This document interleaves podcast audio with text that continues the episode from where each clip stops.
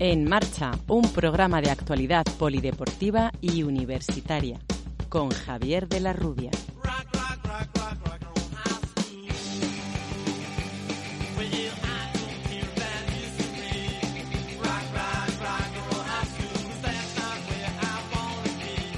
Damos comienzo aquí a una nueva edición de En Marcha, el programa de la Facultad de Ciencias de la Actividad Física y el Deporte de la Universidad Europea de Madrid.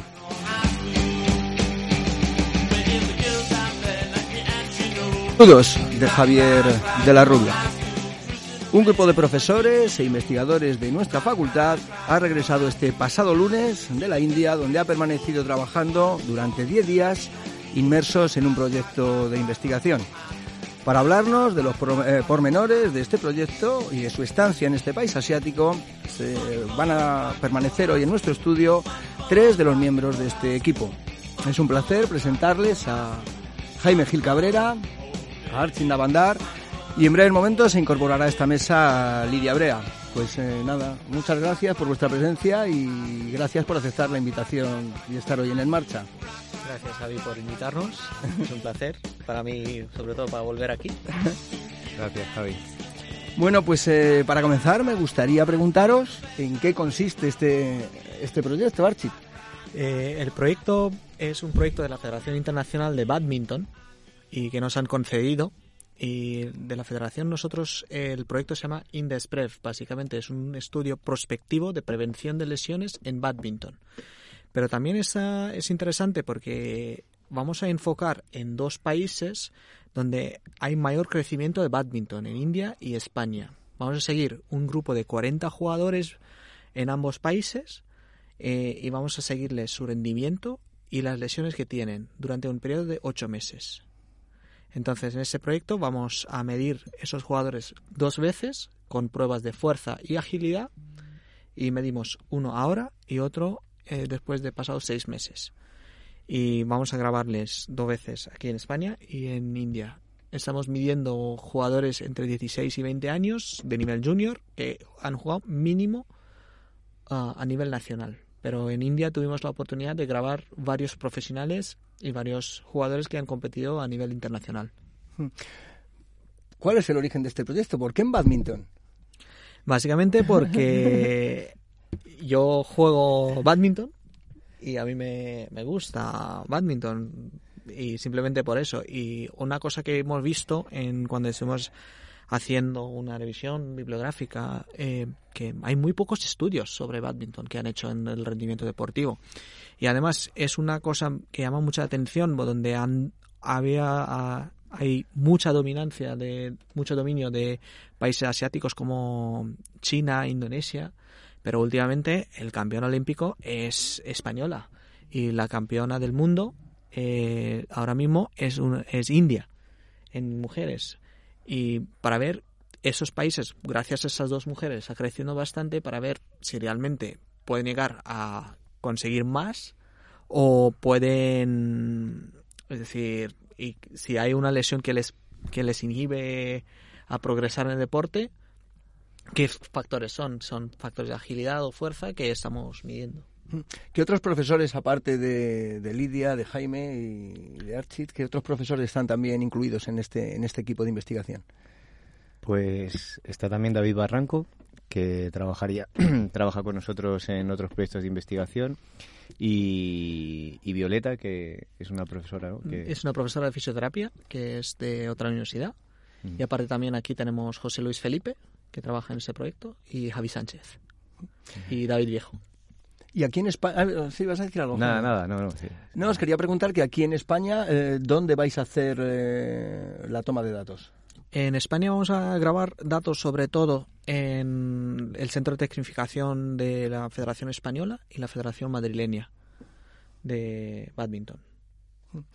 Cuando habéis llegado allí a la, a la India, hace mañana va a, ser, va a ser 15 días que, que os fuisteis, ¿Cómo fuisteis eh, recibidos? ¿Eran eh, receptivos los eh, estos jugadores, los miembros de los equipos técnicos? ¿Eran receptivos a vuestra presencia? A que un grupo de profesores que no se sabe ni de dónde vienen vengan a hacernos una serie de pruebas. Aquí es una cosa interesante. Creo que debería dar una perspectiva que pueda dar yo y pueda dar otra persona que es eh, en este momento extranjero, en ese, porque yo soy indio y para mí es. Estabas en casa. Estoy, bueno, en casa, pero al mismo tiempo es una cosa que ya lo conocía. Yo sabía que como era la situación que iba a esperar, es, me ha ido justo lo que esperaba. Mucho caos. Llegué ahí yo llegué un par de días antes básicamente para intentar buscar una solución para el caos porque sabía que iba a haber. Vamos ahí y dicen, no tenemos 20 jugadores, tenemos 18. Pero hay que solucionarlo, hay que presionarlo, hay que asegurar que todo el material va bien y que todo va en marcha. Y como, como sé cómo funciona el país y cómo son la gente ha sido una ventaja por, por mi parte esa parte y después una vez arreglado eso para mí el resto del proyecto ha ido bastante bien sin, sin problemas pero obviamente es muy diferente hacer un proyecto de investigación en India que en España. Entonces quizás Jaime te pueda dar otra perspectiva. La verdad que sí. Luego también es cierto que donde hemos estado las instalaciones eran espectaculares en, en, todos los sitios en los que hemos trabajado y es verdad que es un caos, es verdad que probablemente tengan una mentalidad distinta a la nuestra, pero se han adaptado perfectos, nosotros les poníamos un ritmo alto de trabajo y un ritmo de pruebas, un horario muy cerrado para intentar sacar la, la mayor cantidad de, de, datos y de mediciones y han respondido eh, excelentemente. O sea, yo creo que ha sido a nivel de, de su implicación y, y, lo que han colaborado en el proyecto no hay ninguna queja, o sea, ha sido espectacular. Hmm.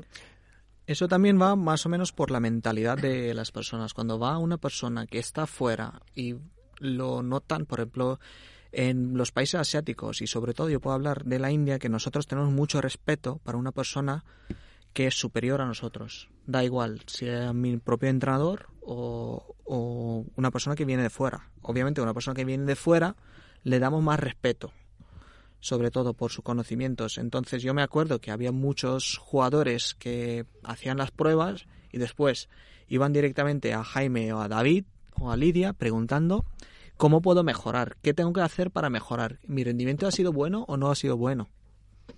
Sí, sí, eso teníamos cuando acabábamos teníamos un corrito de niños, bueno, de niños, de chicos jóvenes ahí preguntándonos cosas y, y la verdad que también ellos súper educados, lo que dice Archie del respeto es impresionante, sobre todo el primer día eh, yo estaba, nos habíamos dividido, yo estaba con Lidia y lo estábamos comentando constantemente, cómo, cómo te miraban, cómo o sea, era como hasta casi impresionaba la, como la disciplina que tenían, ¿no? Un ejemplo por contarlo que, que igual se puede ver más claro. Eh, salimos en un momento de, de donde estábamos haciendo las valoraciones, los chicos estaban cambiando en un banco y se pusieron de pie. Un gesto que no se ve, yo creo, en Europa desde los años 60, vamos. Se pusieron de pie al pasar nosotros. O sea, fue algo como sorprendente. Hmm. Pero bueno, también es, es, eh, también le das gracias, ¿no? Decir, joder, pues que te respeten tanto, está bien.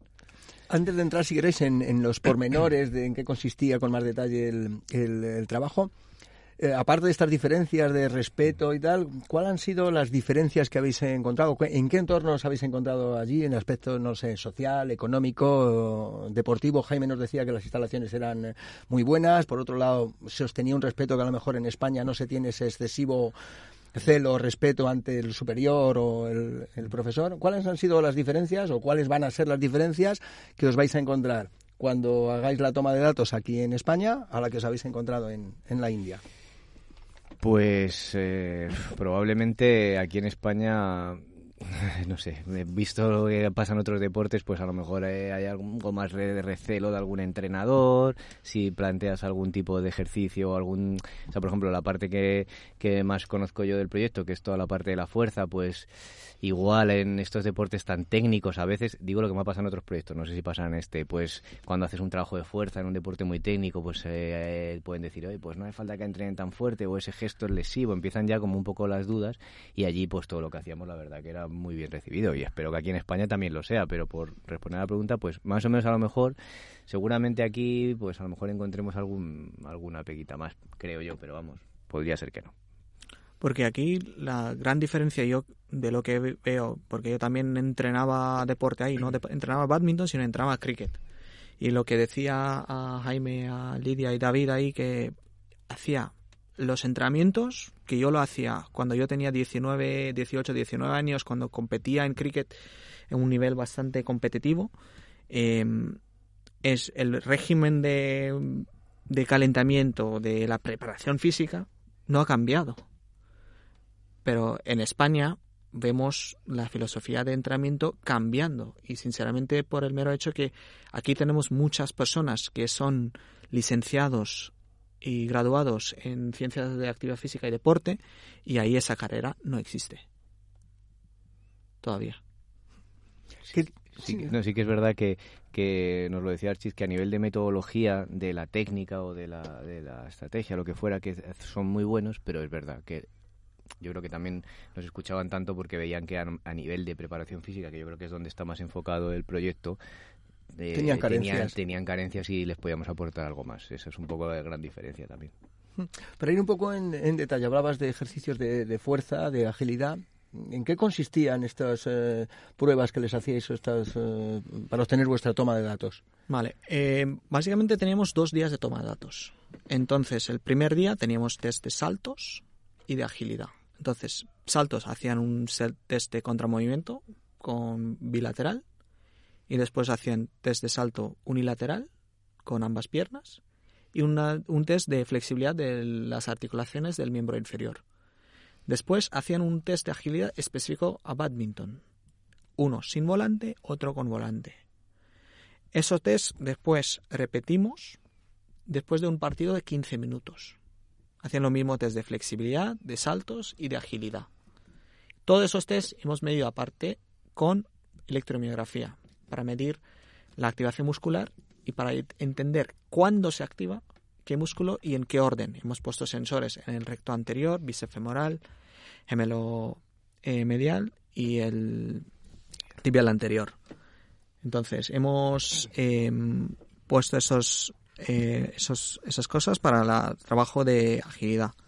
Y también teníamos el segundo día de, fuerzas. el segundo día eh, los, sujetos eh, iban a un gimnasio, hicimos unas pruebas de fuerza y lo que hacíamos eran dos curvas, una de carga velocidad en sentadilla y otra de carga velocidad en, en press banca para intentar identificar, pues principalmente, pues se identifican muchas cosas, se estima RM, se determina la carga de máxima potencia, se establecen un poco los porcentajes de carga y, les, les, das una idea de por dónde pueden entrenar las siguientes semanas o lo siguiente, en el siguiente periodo de entrenamiento que, tengan ellos.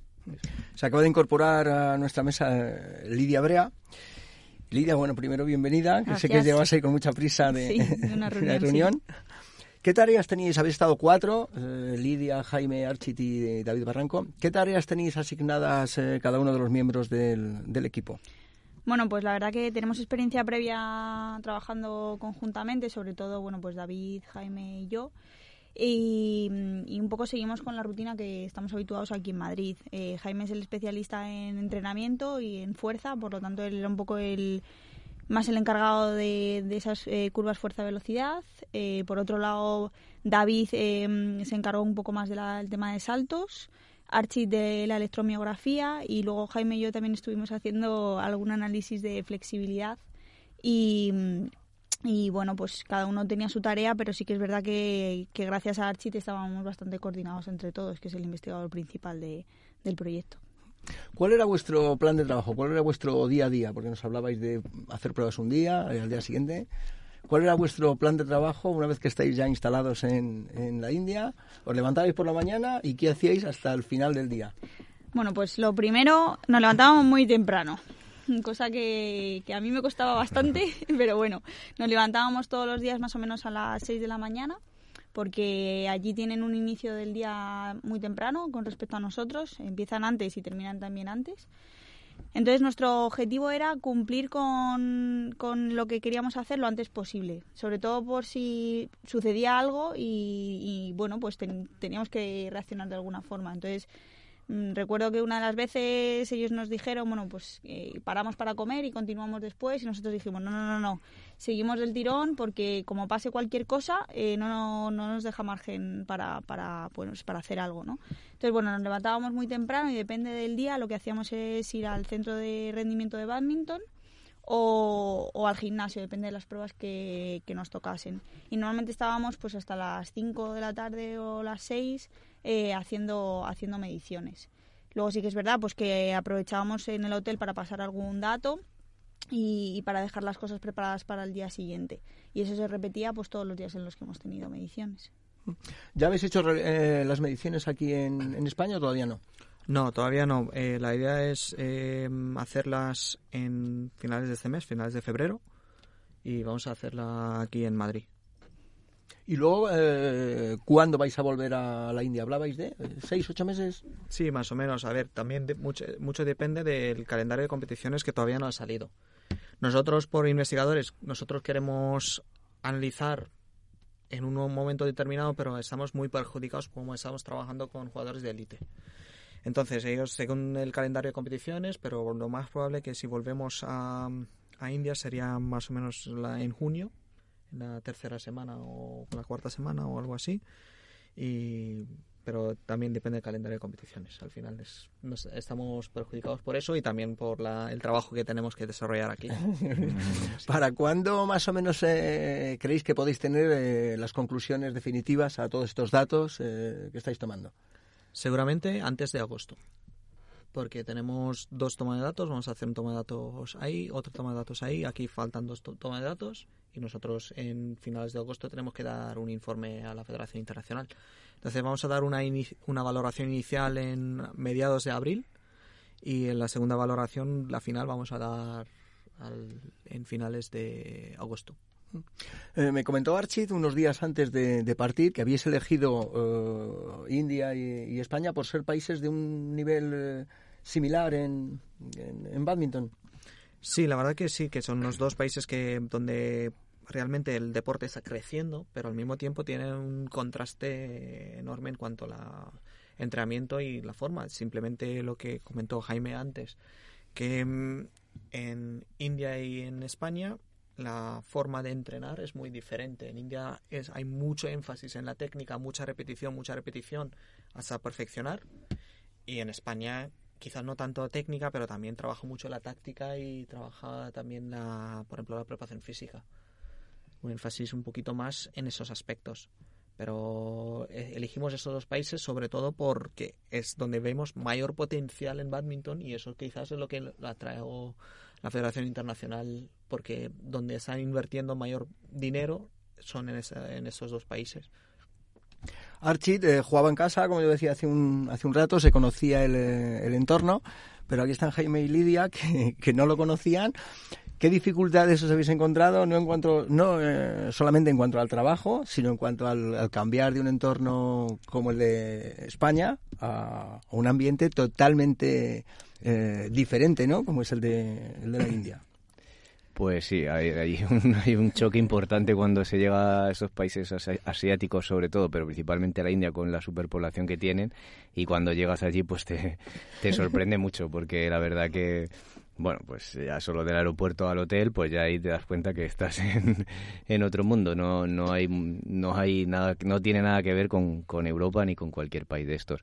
Y, y, poco más, simplemente un poco adaptarse al caos, adaptarse a un ritmo de una ciudad de 10 millones de habitantes que, que no se para en ningún momento porque eso es un, un hervidero de gente, pues atascos constantemente, eh, uno en una moto en contradirección en mitad de la autopista, pues estas cosas típicas. Y luego, pues a lo mejor Lidia con, con la comida podría decir también algo.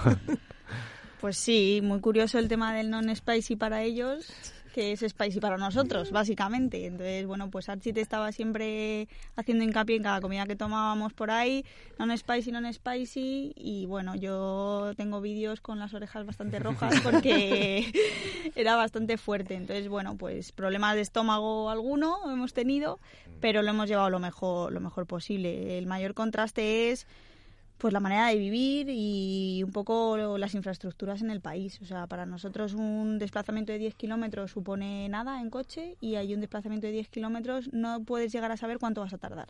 Es imposible saberlo.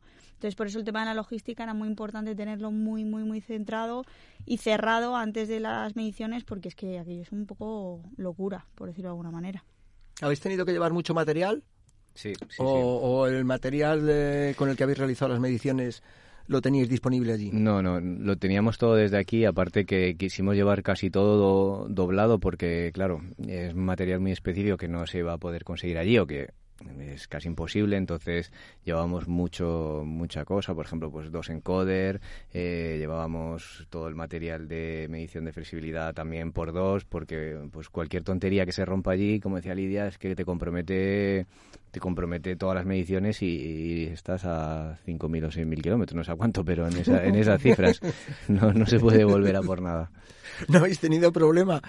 Nada, nada, nada. Eso es que tenemos aquí al especialista en, entrenamiento y en el uso de todos esos materiales. Pero que, te pueden dejar abandonado en el laboratorio de, fisiología aquí a 100 metros o, a 6.000. Te puede dejar tirado igual. y, lo que pasa es que, bueno, pues que, fuimos precavidos en ese sentido. O sea, llevábamos todo lo que hemos podido llevar por, por duplicado, lo, lo hemos hecho. La electromiografía no pero pero bueno porque bueno es un, tiene un coste muy elevado y teníamos los sensores que teníamos pero el resto de cosas iba a doble todo. Yo creo que sí que podemos, podéis decir que el objetivo con el que habéis viajado sí que se ha cumplido o habéis dejado alguna parcela que os hubiera gustado en la que os hubiera gustado trabajar un poquito más. Pues yo creo que está cumplido y cosa que es creo muy difícil en India. O sea es decir yo después de volver estoy todavía un poco alucinada de que hemos cumplido el objetivo de medir a los 22 atletas que teníamos, a los 22 jugadores, puesto que allí estás pues un poco vendido, ¿no? Eh, pues de repente uno que te dice que no viene, otro que sí viene, otro que no viene a tiempo por el tráfico, entonces para mí objetivo totalmente cumplido.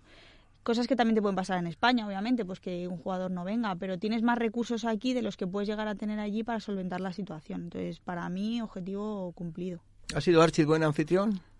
ha sido muy buen anfitrión. Muy bien, muy buen anfitrión. La verdad que ir a un país, un país como India y ir con, una persona que lo conoce hace que todo sea mucho más fácil y la verdad que nos ha hecho nos, ha hecho, nos ha hecho la estancia súper agradable y eso se lo agradecemos aquí públicamente. Tanto él como su familia. Como su familia también, sí, es mm. verdad. Eh, sí, Archie. gracias. No, ha sido, como digo, eh, siguiendo lo que dijo Lidia en la pregunta anterior, Em, el nivel de profesionalismo en el deporte está llegando a India, todavía no ha llegado. Entonces, yo llego ahí el sábado y no tengo 22 jugadores, tengo 18. Y dije, pero la semana pasada me habéis, hace dos días antes de salir de España, me habéis comprometido 20 jugadores, 25 jugadores. No, no, es que hemos tenido el problema, no sé qué, buscando logística. Se soluciona, yo lo sé que se soluciona, pero es cuestión de meter presión queríamos hacer para pruebas de fuerza queríamos hacer solo con un multipower. Ellos intentaron negociar a saco que no sea con multipower sea con otro con un rack pero al final hasta que llegamos ahí pero la cosa se soluciona. Entonces en India lo que nosotros decimos eh, muchas veces en día a día nosotros decimos eh, chaltaje o sualpa jasmari eso significa que no pasa nada podemos ajustar un poquito pero aquí a, este, a nivel profesional no se, no se hace en deporte, ya lo sabemos todos. Ese profesionalismo, comparado con esa mentalidad india, es donde está llegando el país. Entonces, hasta que no conseguimos quitar esos malos hábitos, lo que tenemos ahí, no podemos conseguir una mayor profesionalidad. Y eso es lo que más me preocupa. Y por el resto, a mi, mi familia como yo, encantado de tener esa gente aquí en, en, casa. Eh, y como digo, ha sido un placer enseñarles eh, India, enseñarles las instalaciones deportivas y llevarles por algún día por la calle de Bangalore. Bueno, lo que no hayáis hecho en estos 10 días que habéis estado allí, lo vais a hacer dentro de cuatro meses. O sea, lo que te haya faltado de enseñarles o, mm. o, de que prueben una u otra comida, lo van a hacer eh, en junio, ¿no? Eso espero. Eso espero. Os quería preguntar también, antes, antes de finalizar, que estáis también inmersos en, distintos proyectos de investigación, no solo en este. Me gustaría que también eh, que nos los comentaseis, ¿no? Porque no es uno, sino son varios. Yo os veo siempre liados, ¿no? En, diferentes proyectos de investigación, a Jaime Archita, a Lidia, a David Barranco, que no ha podido venir siempre estáis en, un montón de, historias metidos. Sí, la, eh, verdad que sí. No, no, no, no, nos aburrimos.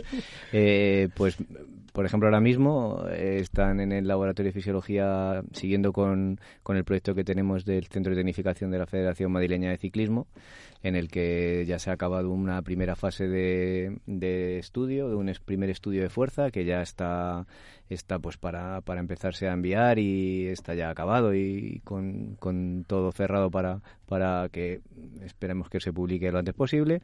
Empieza la segunda fase que es hasta Semana Santa con otro trabajo que tenemos de hipoxia y de y de sprints en, lo mismo, en ciclista sub-23.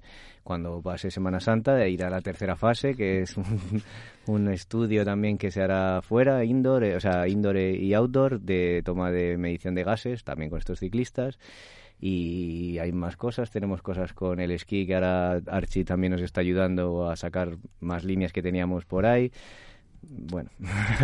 sí, porque eh, seguís, eh, no sé si es el mismo proyecto, pero ya el año pasado, hace año y medio, me acuerdo que tuvimos una conversación en la que comentabas un proyecto que tenías eh, relacionado con el esquí. Sí, sí, sí. Eso era una cosa que teníamos ahí. ahora también se va a sacar el, el, paper, que nos va a ayudar bastante Archie, se lo agradezco también aquí. Y, y no sé, Lidia también está metida por, Yo, aparte de esto, de todo lo que ha comentado Jaime, que bueno, que no es mi área específica de conocimiento, pero estoy aprendiendo mucho con ellos y la verdad que, estoy encantada, pues en mi área de salud seguimos con nuestra población oncológica. Vamos a, bueno, hemos empezado ya hace dos semanas un proyecto de investigación del que estamos súper orgullosos porque es muy pionero y lo que vamos a hacer es pues una intervención con ejercicio físico en tratamiento neoadyuvante de cáncer de mama en el que vamos a analizar eh, la respuesta molecular del ejercicio en, en, el propio tumor. O sea, es decir, que lo que vamos a hacer es biopsiar a las mujeres y ver si realmente pues hay algún tipo de cambio molecular en aquellas que han hecho ejercicio físico comparado con un programa de yoga.